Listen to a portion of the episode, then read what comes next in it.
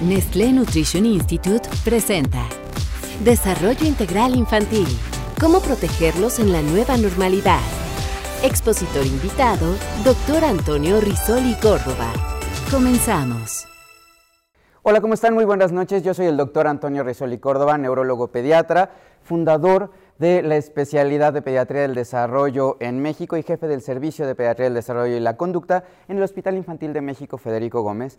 me siento muy honrado y agradecido por Nestlé Nutrition Institute por la oportunidad de platicar esta noche con ustedes acerca de el desarrollo integral infantil y cómo proteger a los niños y las niñas en esta nueva normalidad, que además ya está empezando octubre, ya está casi concluyendo este año que ha sido lleno de altibajos y de cosas que han venido a cambiar la forma en la que habitualmente interaccionábamos, convivíamos, reaccionábamos, aprendíamos.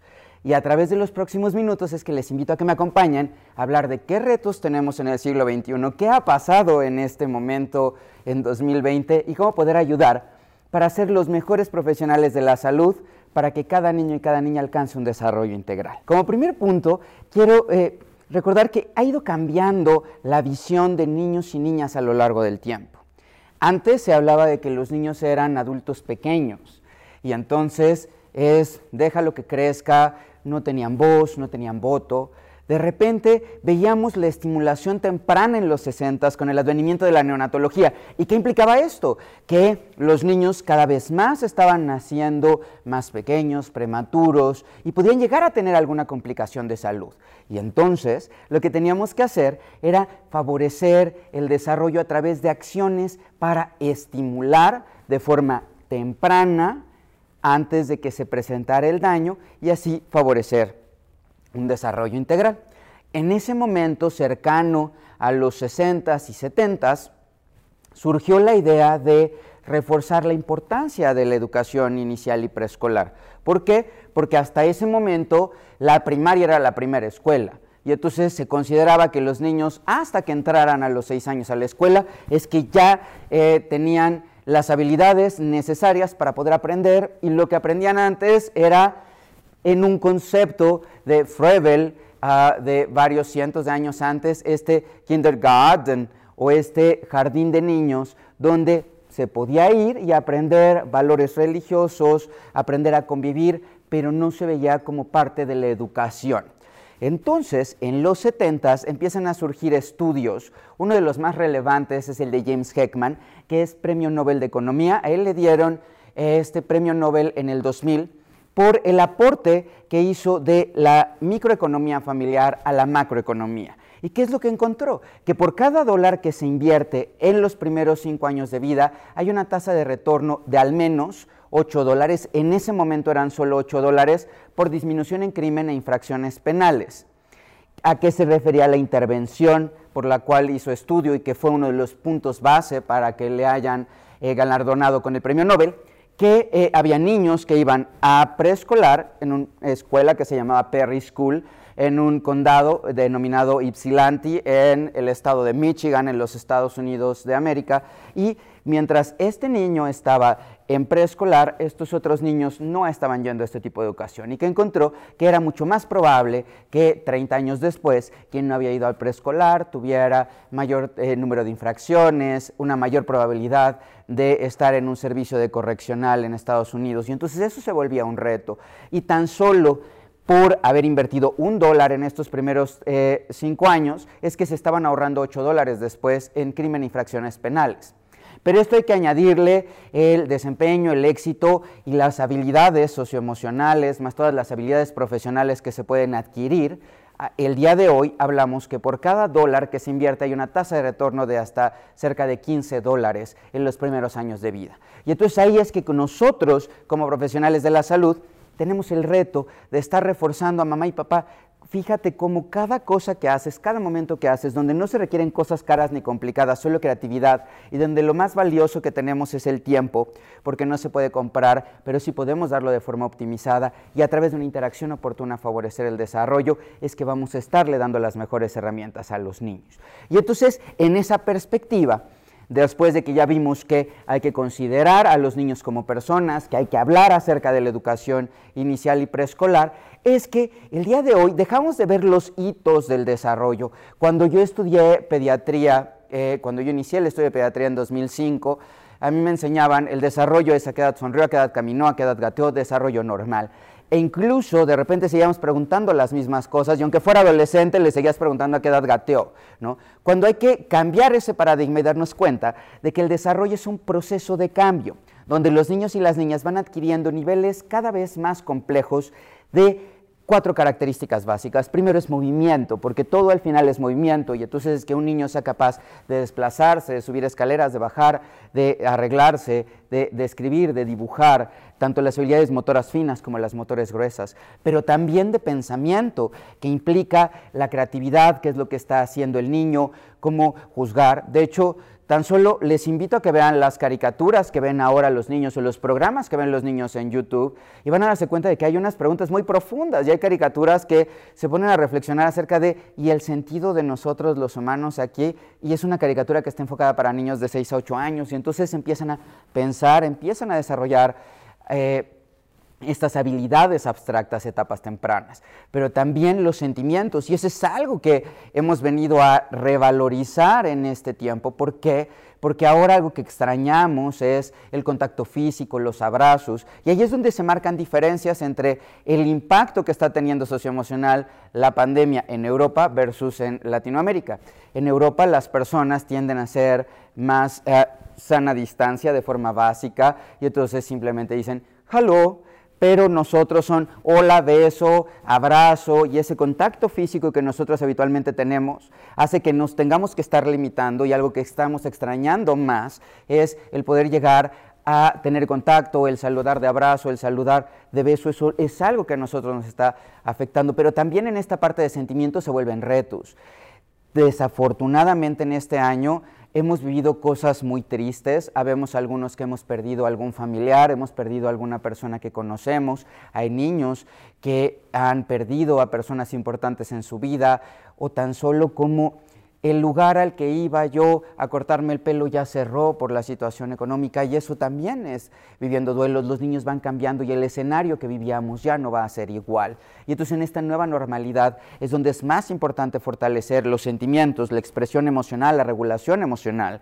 El hecho de que ahora que ya son pasadas las 8 de la noche, en este inicio de octubre, el que estemos viéndonos a distancia es algo que no pasaba el hecho de estar aquí, de que me distraigo, me canso, me siento medio incómodo, se vuelve un, tanto cuanto complicado. Y entonces también esto de las relaciones con los demás ha cambiado. ¿Por qué? Porque, por ejemplo, pensar que hace un año íbamos a estar teniendo la oportunidad de forma habitual y cotidiana de estar hablando. Y, eh, yo recuerdo que en 2019 tuve eh, el honor por primera vez de participar con Strain Institute y en ese momento recuerdo que estaba en un lugar donde estaba hablando hacia un público específico y gracias a la plataforma de Nestlé es que pude haber llegado a Latinoamérica como ahora me siento muy honrado de poder llegar con ustedes. Pero había personas que estaban ahí y el día de hoy yo me encuentro aquí desde el estudio hablando a una cámara, tratando de transmitir algo y llegar a ustedes que están en sus casas. Y es la nueva normalidad,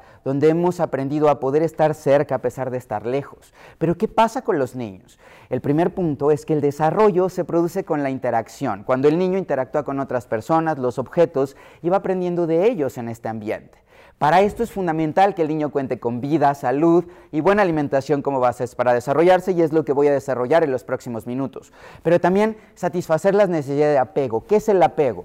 Cuando yo estoy estresado, cuando yo me siento agobiado, la primera persona en la que pienso que va a estar ahí para mí, que me puede ayudar y que no me va a juzgar, es con quien tengo el apego y habría que preguntarles a los papás. Y tú estás siendo esta figura que ayuda a que el niño se sienta seguro y que estés ahí para él o a veces eres la figura estresante. La comunicación y la interacción social han cambiado. Eh, tan sencillo como eh, llegamos a ver hace tiempo el hola que hace, que se escribía OLA, eh, K-A-S-E, y entonces había personas que se les hacía gracioso y de repente hay personas que el día de hoy ya no sabe cómo se escribe y debido a los textos autopredictivos de repente mandamos cosas que no queremos decir o hay personas que ya no tienen un control ortográfico completo.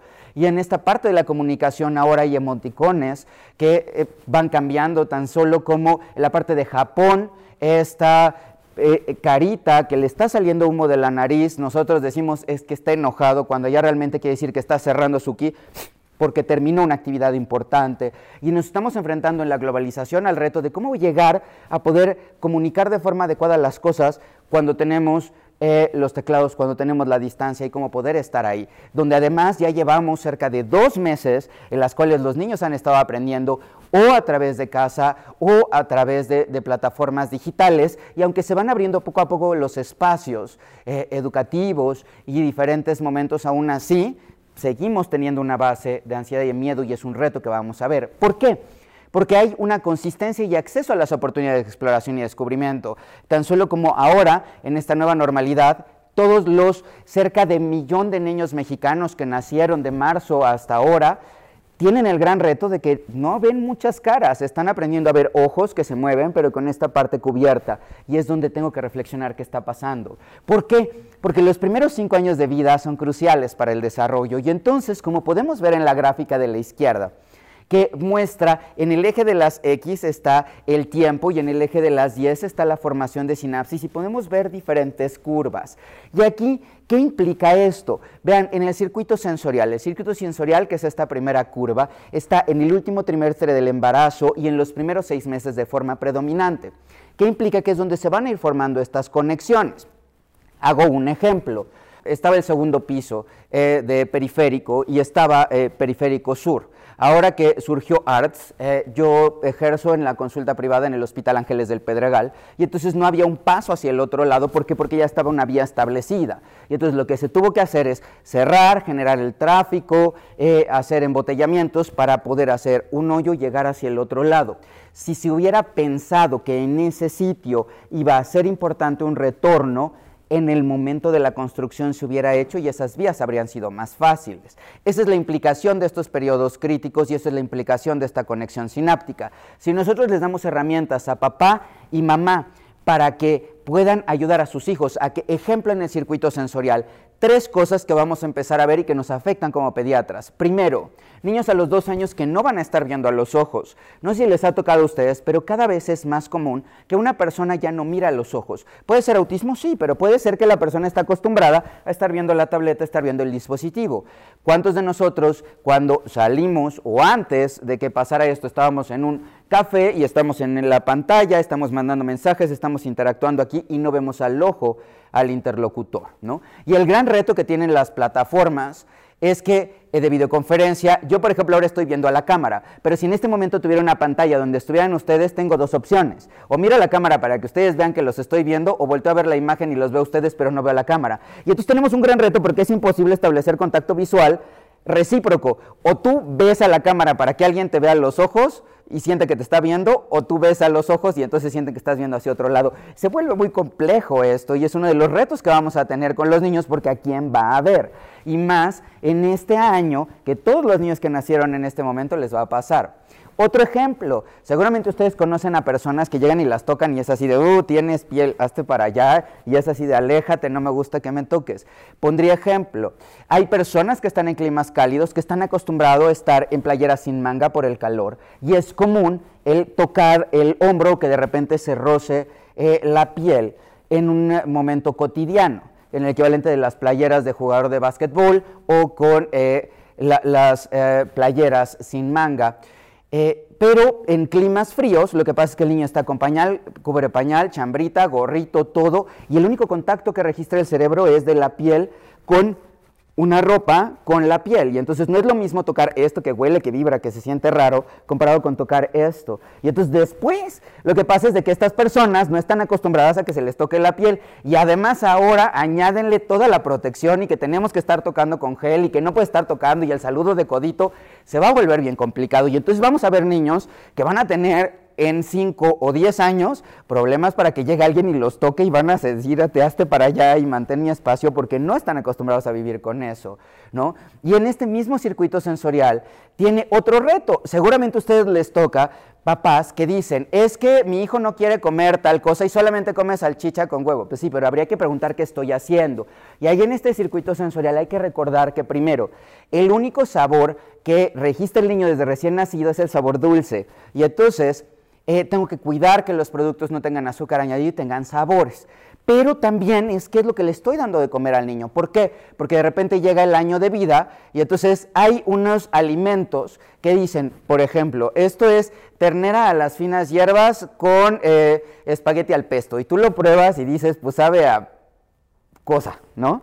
Pero la realidad es de que en esa pequeña porción están licuados todos esos elementos y tienen partículas que estimulan cada uno de los receptores gustativos y el niño va a poder llegar a percibir esos sabores y saber que va a estar dentro del espectro de sabor. Y pongo un ejemplo. Nosotros los mexicanos podemos consumir eh, picante y tenemos diferentes sabores, pero puede ser que alguien de nosotros los quesos franceses de postre no nos gusten. ¿Por qué? Porque no estamos expuestos a esos sabores en etapa temprana. Y entonces tenemos que ir viendo cosas. Ahí se da el caso de que el mole no puede pasar a Estados Unidos porque eh, puede ser considerado un producto eh, potencialmente nocivo porque tiene más de 300 ingredientes y no se sabe todo lo que tiene, ¿no? Y entonces tiene que ver con la cultura y tiene que ser con la alimentación.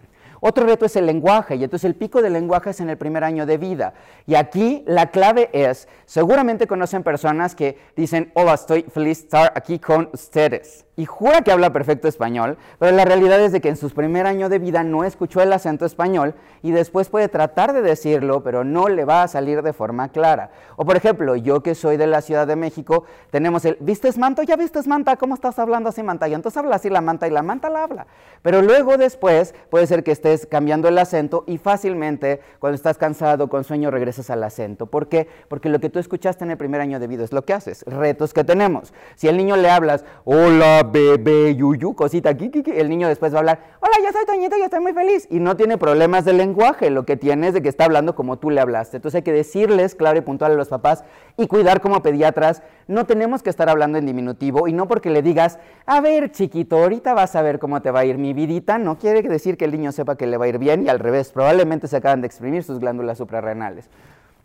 Y el tercer gran reto es este funciones ejecutivas, que empiezan desde el recién nacido y que ir favoreciendo el desarrollo. Y entonces hay experiencias de, por ejemplo, en esta gráfica, me voy a ir más rápido en las gráficas eh, para ir tocando puntos concretos en cada una. Pero aquí lo que se muestra es cómo de los niños que tienen nivel socioeconómico bajo comparado con los niños que tienen nivel socioeconómico alto, hay diferencias eh, vean, a los 20 meses de edad no hay diferencias en el vocabulario, pero a partir de ahí hay diferencias de cerca del triple. Un niño de nivel socioeconómico alto puede llegar a hablar cerca de 1.200 palabras a los 3 años y es un léxico amplio, comparado con un niño de eh, nivel socioeconómico medio que dice 600 y comparado con un niño de nivel socioeconómico bajo que dice cerca de 300. Y entonces se plantea un reto. ¿Por qué? Porque si yo tengo un repertorio eh, o un léxico reducido, es más probable que me cueste trabajo expresar algo y al final del día hoy, en el siglo XXI, en 2020, una de las habilidades básicas de contratación y de perfil profesional es comunicación.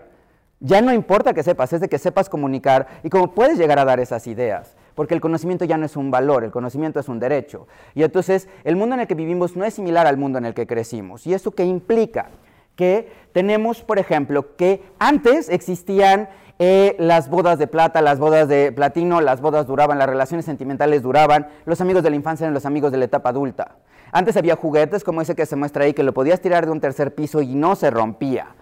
Y si se rompía algo lo reparabas. El día de hoy vas y compras un nuevo teléfono móvil y ese te dicen, ya que lo pagaste y es el último y el más caro, yo me incluyo porque yo soy de los primeros que hacen eso, te dicen, ¿y quieres comprar este paquete? Porque este es el mejor hoy, pero en un año ya no sirve de nada. Y entonces estamos viviendo en un mundo de úsese y tírese, donde todo es reciclable, y de repente le dicen al niño, y entonces es que no te está yendo bien en la escuela, el niño dice, mi mamá me va a tirar igual que al celular. Hace un año era el mejor, yo ya no. Entonces se vuelve un reto y tenemos ese problema. Antes, en una actividad tan sencilla que para muchos de ustedes lo pueden identificar porque pueden ser o hipsters o que les gustan las cosas retro y está volviendo de moda, pero antes había una cosa que se llamaba discos LP, donde en poner una canción tenías que tener habilidad motora, perceptual, cognitiva, aritmética, contar de un lado del otro, y además te interesaba quién lo cantaba y tenías tolerancia a la frustración, cinco de un lado, cinco del otro, y espérate dos años al nuevo disco de Luis Miguel, Vicky Caro, burbujas, dependiendo de la edad. Y entonces eso era una forma que en algo tan sencillo cambiaba. Con el cassette, en estar ahí, avanza, retrocede, ya mejor te echabas todo el cassette, porque estar ahí pasaba. Y muchos de nosotros vivimos horas ahí en la radio, estando con el cassette, con los botones para grabar la canción que querías, si no podías tener acceso a ellas. Y favorecía nuestra tolerancia, la frustración. De repente llegan los CDs, llegan los reproductores y el día de hoy ya los comerciales te dicen, donde tú estás, a la hora a la que tú estés, yo decido qué es lo que te gusta y yo te pongo el playlist de lo que te gusta. Ni siquiera tienes que saber quién canta. Simplemente dime, quiero música para estar, porque me acaba de cortar mi cuarta exnovia y ya sale el playlist para la cuarta exnovia que es muy diferente. Y entonces vivimos en un mundo donde ya no tenemos a quién admirar, donde no tenemos a quién seguir, donde todos podemos ser famosos, pero al mismo tiempo tenemos que estar buscando los likes, eh, el acercamiento y sentirnos parte del océano. ¿Y quién es el modelo a que al seguir? Y de la misma forma, el conocimiento antes era un valor. En una monografía podías llegar a saber cosas, lo máximo era la enciclopedia y ya entonces esa era toda la información. Yo me acuerdo que antes era horrible tener que transcribir lo que venía atrás de la, biografía, pero eran poquitas palabras. El día de hoy tú pones Alejandro Magno y te salen miles y miles y miles de páginas. Y hoy cualquier papá sabe mejor que yo de los medicamentos que yo prescribo, a pesar de que yo tengo eh, seis de medicina, tres de pediatría, dos de neurología, dos de maestría, cuatro de doctorado, cuatro de psicología, más la práctica profesional. Y un papá sabe muchísimo mejor que yo de lo que yo prescribo. ¿Por qué? Porque lo googleé, porque es experto en su hijo. Y entonces ya el conocimiento no es un valor. Y el reto que tenemos es cómo poder llegar a transmitir la información y generar confianza. ¿Por qué? Porque antes, y aquí es donde empiezo a cerrar de retos en el siglo XXI. Antes tomabas una foto y cuidabas tomar esa foto y de repente, como vemos en la imagen, había filtros que además, por ejemplo, Snapchat ya fue porque la gente se metía a Snapchat, hacía el filtro y lo subía a Facebook y entonces no ocupaba Snapchat como este mecanismo de transmisión global y ya todas las demás plataformas lo empezaron a sacar. Y ahí podemos ver a ella que está despeinada y dice, mira, yo estoy bebiendo cerveza y el perro está haciendo popó atrás, como se muestra en la foto. Entonces empezamos a tomar y tomar y tomar fotos y esa es una reflexión, como dicen ahí, el que esté libre de pecado, que aviente la primera piedra. ¿Cuántos de ustedes fue la última vez que revisaron las fotos que tomaron en el último mes, no para ver en cuál me veo mejor, sino para ver realmente qué es lo que hice y para recordar qué es lo que hacíamos con los álbumes. Entonces, ahora que estamos en esta nueva normalidad, podemos ocupar para decir, mira, vamos a tener las fotos digitales y eh, cada día, los domingos, vamos a hacer nuestro álbum, vamos a proyectar las fotos y que cada uno vaya contando una experiencia de lo que se está viviendo. Porque algo que habíamos perdido, ese momento de espacio de la comida. ¿Por qué? Porque nosotros pasamos cuatro horas en el tráfico, de repente todos teníamos un ritmo de vida y aunque esta pandemia vino a traer muchas cosas negativas, muchas pérdidas, también hay personas que vinieron a reencontrarse y tener la oportunidad de volver a estar juntas. Y ese es un reto importante. ¿Por qué? Porque están aprendiendo a reconocerse. A lo mejor yo tenía la aspiración de que quería ser doctor cuando estaba en la secundaria, pero ahora estoy en la prepa y resulta que mejor había visto que la opción es ser director creativo, porque eso es lo que realmente tiene futuro y ser médico ya no terminas estando ganando 10 pesos la hora. Entonces te permite ir entendiendo eso y hablar con tus hijos y decir, oye, ¿te das cuenta que ya cambió el panorama, qué es lo que estás haciendo ahora y cómo lo vas a ir aterrizando. ¿Cuál es el problema? Que de repente nos vemos como en la imagen de la derecha, donde yo estoy en la tableta, el niño está allá, todo está en allá, y al mismo tiempo estamos en el mismo espacio físico, pero no nos conectamos, pero no interactuamos y no nos damos oportunidad de convivir. Y entonces es importante aprovechar este cambio y que ya muchas partes decidieron hacer home office hasta agosto de 2021 y entonces a través de estar en home office, que es todo un reto, ser eh, papá, yo recuerdo mucho un tweet que puso el embajador Landó de Estados Unidos, que decía, yo estoy aquí en mi escritorio trabajando y mi hijo me ve aquí y piensa que estoy para él y no entiende que estoy trabajando. Pues es que eso es lo que están viviendo un montón de mexicanos y si además están tomando clases en la tele y estuvieron clases ahí más en Zoom, se vuelve muy complicado. Y ahora que son ya las 8.40 de la noche, por ejemplo, muchos de ustedes están preparando la cena, están viendo ya el hijo ya cambió, ya va a venir el programa y entonces están haciendo cinco cosas a la vez. Se vuelve complicado porque no estamos en un espacio. Y entonces, ¿qué pasa si se buscan niños inteligentes en Google?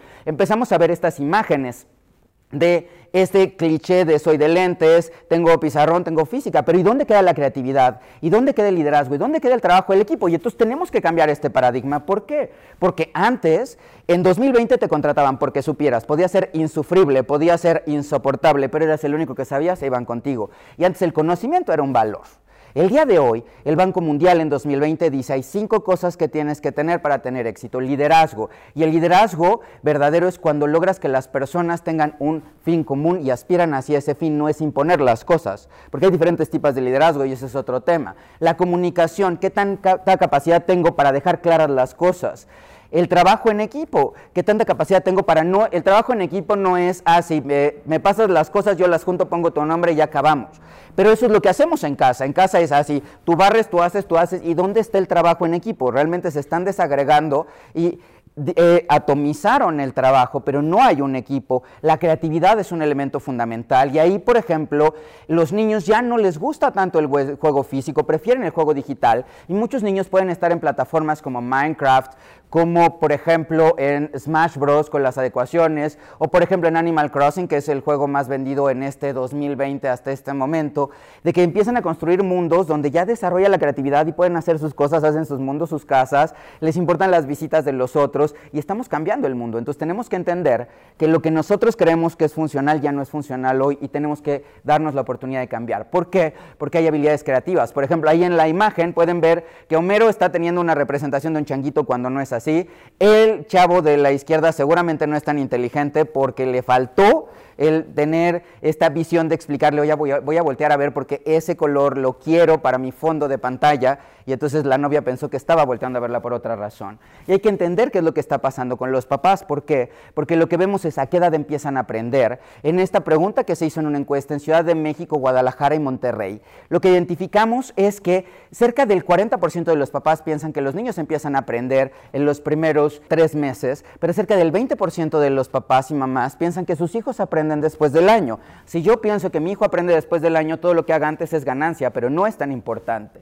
Y entonces, aquí hay dos enfoques de ver el desarrollo. Uno de ellos es el enfoque mecanicista, que es el equivalente de hay un bloque y ese bloque yo lo voy a construir. Y entonces el bloque eh, necesita de la experiencia para hacerlo. Y eso es el equivalente de decir yo voy a hacer a mis hijos como yo quiero de la forma en la que yo los quiera moldear. ¿Y dónde queda su persona? ¿Y dónde queda su individualidad? ¿Y dónde queda el respeto hacia ellos? ¿Y dónde queda su participación? Este el otro enfoque, que es el equivalente de si yo tengo una semilla de manzano, va a dar manzanas. No puede dar una semilla de manzana un árbol que dé peras, eso es imposible. Y también de repente no entendemos de que hay una programación biológica y lo que ahora sabemos es que es una combinación de los dos.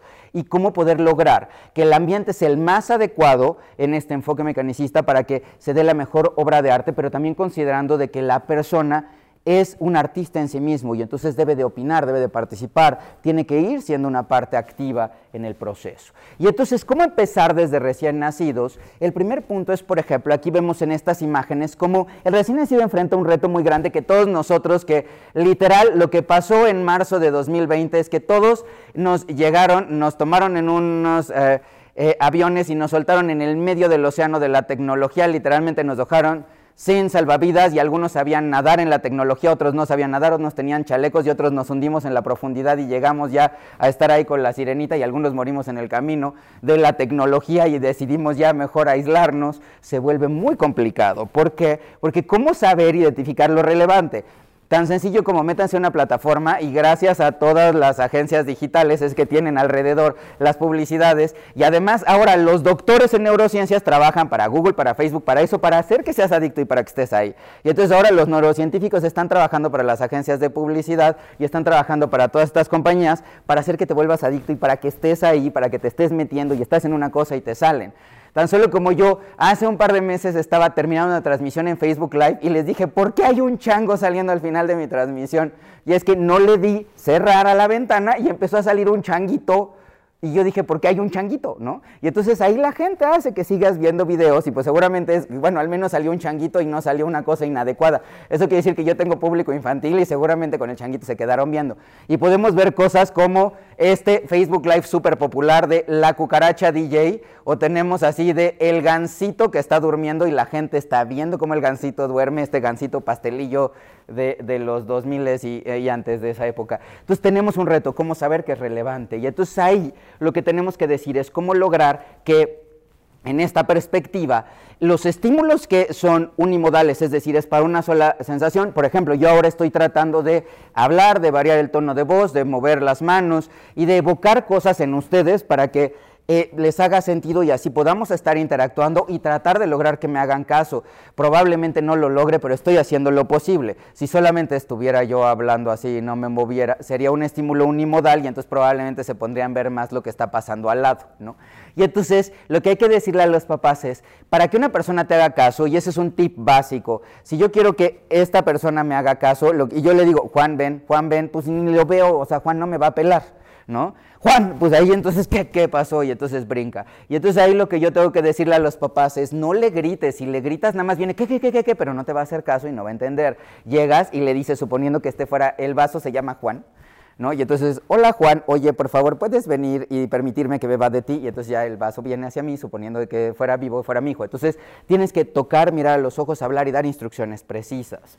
Y entonces, ¿Qué es lo que sabemos de la nutrición? Ahora en estos minutos quiero reforzar, ya hablé de todos los retos, de cómo poder favorecer el ambiente, pero ahora quiero retomar la nutrición y por qué hoy es más importante. El primer punto es el hierro. La anemia por deficiencia de hierro se ha asociado a dos cosas. Primero, un inadecuado desarrollo psicomotor en los primeros años, también una pobre nutrición, un mal aprovechamiento escolar. ¿Qué retos tenemos ahora en este año? Primero, estamos haciendo home office, sí, entonces ahora nuestra oficina se vuelve un buffet de 24 horas del día, donde compramos lo que queremos, donde podemos ir a la tienda a la hora que queremos y donde empezamos a comer un montón de cosas. Y no sé si les pasó a ustedes, pero a mí la pandemia, dentro de otras, perdí muchas cosas, pero lo que gané fue peso. Y entonces se vuelve muy complicado porque ahora tenemos aquí la comida, vas y comes porque estás ansioso, porque comes, porque comes lo que quieres. Y en cambio, si estás en un lugar fuera de tu casa, donde por ejemplo yo me la paso tomando café, y si ahora quisiera café no hay café, y entonces pues no me queda nada más que aguantarme y tomar agua y sonreír, ¿no? Pero si estuviera en mi casa ya me hubiera tomado dos litros, entonces me sirve estar fuera del lugar para poder llegar a hacerlo. ¿no? Y entonces existe evidencia de que los niños que presentaron anemia antes de los dos años de edad tuvieron mal aprovechamiento escolar, tuvieron cocientes intelectuales inferiores a los que no presentaron anemia y mayor prevalencia de problemas sociales e inatención. Esto a pesar de una suplementación posterior. Y entonces, ¿qué reto tenemos? Que, ojo, ustedes dirán, ay, yo soy pediatra y entonces yo atiendo a la crema innata de la sociedad. En un estudio que se hizo de análisis del Ensanut, que lo pueden buscar, lo hizo Mirella eh, y eh, Evelyn Rodríguez Urtega, está publicado en el Boletín del Hospital Infantil de México, lo que se vio es que en el análisis, por ejemplo, de deficiencia de hierro, sí hay diferencias entre el tercio más pobre y el tercio más rico de la población, pero el que uno de cada cuatro versus uno de cada tres tengan el problema no es menor de que uno de cada tres niños del tercio más rico de la población esté teniendo deficiencia de hierro al año de vida, eso es una situación que debería de considerarnos. Y ahí es donde es importante la nutrición y ojalá que después haya preguntas específicas para hacer las cosas. Y entonces, en este momento con la deficiencia de hierro, lo que podemos ver es la suplementación prenatal puede disminuir el riesgo de anemia. Es muy importante ver a la mamá, el decirle que tomes fuentes adecuadas de hierro, que consumas de forma adecuada estos nutrimentos. Y también se ha observado que mejora las habilidades motoras, cognitivas, de comunicación y socioemocionales con la suplementación con hierro comparado con niños no anémicos. Entonces, algo que tendríamos que estar reforzando ahora es que se esté dando una suplementación con hierro a través de los elementos que consumimos habitualmente.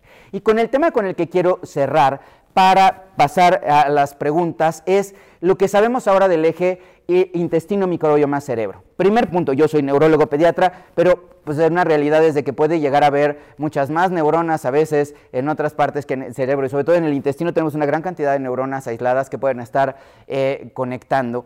Y también la realidad es de que, por ejemplo, de mi peso eh, adulto y del de ustedes, cerca de 1 a 2 kilos, pueden llegar a ser bacterias intraintestinales. Entonces, algo que pueden decir es realmente no es de que haya subido grasa, lo que pasa es que se colonizaron mis bacterias, ¿no? Y entonces puede ser un lindo pretexto para decir que ya las cosas no te quedan porque tienes más bacterias en tu interior. Pero ahí la realidad es de que esas bacterias pueden producir falsos neurotransmisores y estos falsos neurotransmisores se absorben y como son un montón, pueden llegar a causar que el cerebro actúe más bajo o que sean inhibitorios si no estás aprendiendo tanto. Entonces, ¿qué sabemos? que existen dos compuestos, uno son los probióticos y otros son los prebióticos. Los prebióticos como la oligofructosa y la inulina que lo que hacen los prebióticos es que son los elementos que toman los probióticos, que son bacterias que van a ayudar al colonizarse a dar producto a uno, quitar a las malas, porque no pueden estar las dos bacterias a la vez, y entonces hay una frase que dice somos más los buenos que los malos, eso mismo aplica a la colonización bacteriana intestinal, se empiezan a reproducir, las van haciendo a un lado, por una parte, y por otra parte, es que eh, empiezan a hacer productos que ayudan a mejorar la regulación intestinal. ¿Y cuál es el impacto? Que pueden eh, ayudar a mejorar la inmunidad, restaurar las colonias normales, pueden mejorar eh, el desarrollo, estabilizar las barreras mucosas. Y por ejemplo, hay estudios recientes que hablan de cómo puede ser esta disbiosis intestinal, que es cuando no se están teniendo bacterias adecuadas, uno de los gatillos que puede predisponer a situaciones como autismo o retraso del lenguaje. Son estudios en los que se están dando. Y entonces, un estudio que además es de resaltar porque está publicado en Pediatrics, pero además fue conducido por un maravilloso mexicano que es Pedro Gutiérrez Castellón, eh, lo que vio fue cuál es el impacto de dar suplementación con probióticos específicamente con lactobacillus reuteri en niños de edad preescolar con eh, diarrea. ¿Y qué es lo que encontró en este estudio? Que eh, primero, se puede ayudar a fortalecer la microbiota intestinal, donde se hallan cerca del 80% de las defensas del humano, ayuda a disminuir el número de episodios y días en que los niños presentan infecciones respiratorias, también de presencia de diarreas y disminución en el número de días con fiebre. Y aquí algo muy importante respecto a esta parte de, de lactobacillus es que las bacterias, pues conforme vas comiendo van llegando nuevas bacterias. Entonces algo clave es de que estemos consumiendo de forma rutinaria los probióticos. Y entonces una buena idea es que cuando yo recomiendo una alimentación adecuada para la edad del niño, y eso si tienen preguntas podemos eh, más adelante enfocarnos hacia este punto, ¿no?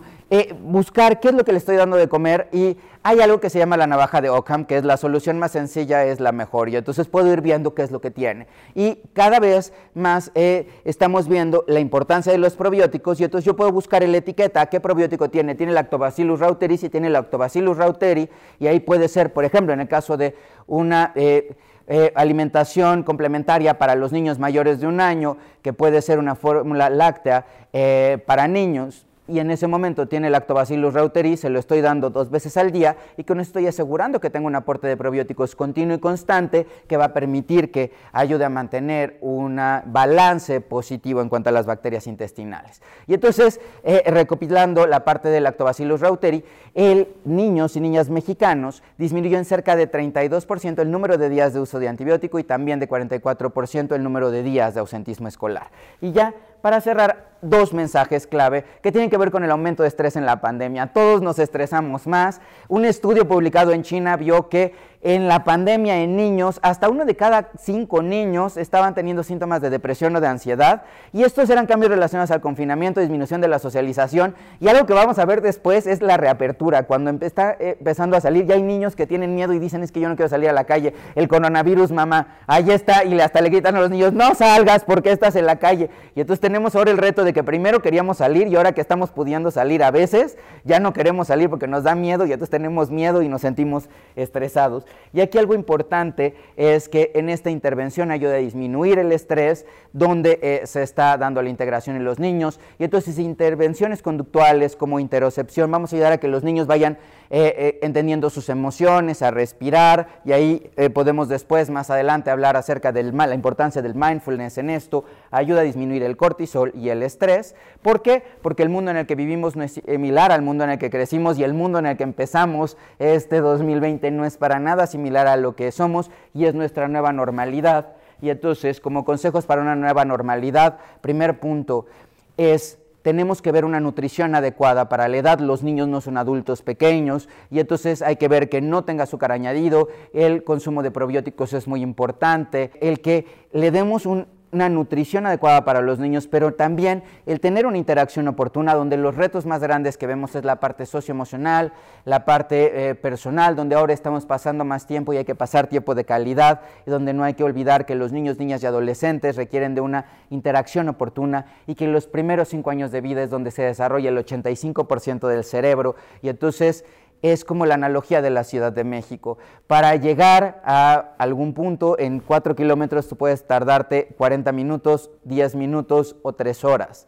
Nosotros nos podemos quejar del tráfico y no podemos cambiar la ciudad, pero en cada niño o en cada niña en que nosotros como profesionales de la salud le estamos diciendo a papá y mamá, ten esta interacción oportuna con una nutrición adecuada, le estamos ayudando para que forme esas vías de la ciudad del cerebro del niño que le permitan llegar fácil a cualquier lugar, que tenga calles amplias para que entren personas a su vida y también para que puedan salir cuando se deban ir y así que las cosas que a nosotros nos cuestan trabajo, a ellos les sean más fáciles para poder afrontar los nuevos retos de mejor manera. Muchísimas gracias. Bueno, aquí llegó una pregunta. Eh, muchos saludos, Carla, que nos pregunta, considerando los patrones de alimentación actuales de los niños mexicanos, ¿qué alimentos recomendaría para ayudar a una buena alimentación y por lo tanto un buen desarrollo integral?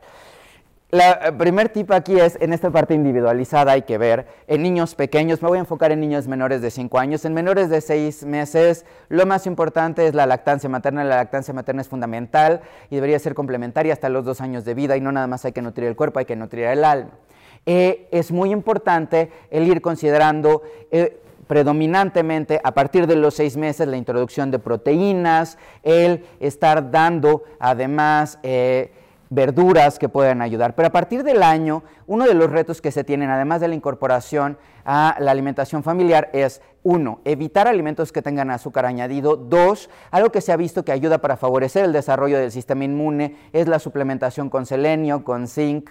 Y entonces podríamos estar viendo de que estén consumiendo esto, además de los probióticos, como ya hablamos del Lactobacillus reuteri, que, puede ayudar bastante, y el complejo B, que puede favorecer el desarrollo de eh, las conexiones adecuadas en el sistema nervioso. Y entonces ahí es donde puedo ir considerando al ver las etiquetas, de forma complementaria a lo que los niños y las niñas les estoy dando de comer, en alimentación complementaria para los niños y que sean, por ejemplo, leches de crecimiento, donde puedo ver que uno, no tengan azúcar añadido, dos, eh, tengan lactobacillus reuteri, porque eso nos va a ayudar a decirle a mamá, toma un vaso de leche en la mañana y un vaso de leche en la noche. La leche de vaca es el mejor alimento para las vacas, pero si son alimentos o leches de crecimiento, ya no nada más le estoy dando la leche de vaca, sino le estoy dando valores agregados y esto puede ayudar. Y con esto estoy favoreciendo una regulación intestinal, el ayudar a que este microbioma intestinal eh, se regule y se desarrolle de una forma más adecuada,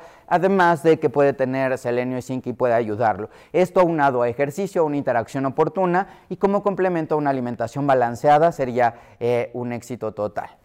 Aquí eh, Juan pregunta que desde mi experiencia, ¿cada cuánto se recomienda el uso de probióticos? La respuesta es, eh, uno, eh, lo ideal es que sea dos veces al día y al estar dándolo dos veces al día, esto está ayudando a que todo el tiempo haya un soporte. Como ya lo había explicado a lo largo de la presentación, nuevamente consumes el probiótico, el probiótico llega, se desarrolla, está, pero después, pues si comes otras cosas, cada vez que yo tomo y llevo algo a la boca, estoy consumiendo bacterias y esas pueden ir eh, quitando los probióticos. Por eso es importante una administración sostenida y entonces si lo estás dando dos veces al día, eso puede ayudar bastante. Y por eso si checas productos que, por ejemplo, tengan lactobacillus reuteri, los puedes estar tomando a lo largo del tiempo. De hecho, en este estudio lo que se vio es que de los niños que estaban consumiendo lactobacillus reuteri por tres meses, el efecto se mantenía tres meses después y en el caso de los probióticos no tiene un límite de tiempo en el cual estarlos dando y es eh, uno de los que tiene más estudios. Eh, aquí nos pregunta Alfonso, ¿cuáles son las repercusiones más importantes en términos de inmunidad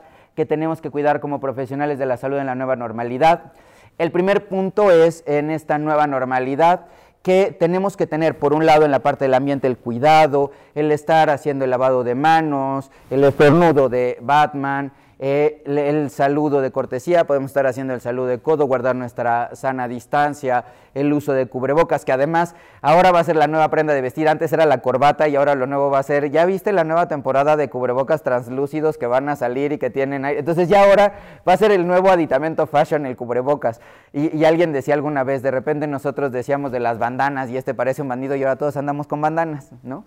Eh, y entonces, vaya, vienen nuevas cosas, pero eso es algo de la inmunidad y por el otro lado también una alimentación adecuada, que eh, verifiquemos que se tenga suplementación con selenio, con zinc, que puede ayudar, que vienen diferentes productos. Esto ha visto que ayuda a fortalecer al sistema inmune y a través de este fortalecimiento del sistema inmune es que podemos eh, mejorar eh, el desarrollo y que tenga una mejor capacidad para responder. Y aquí nos pregunta Ruth, cuáles son las consecuencias que podemos esperar a largo plazo de una inadecuada alimentación y la forma en la que se lleva la promoción del desarrollo actualmente en confinamiento.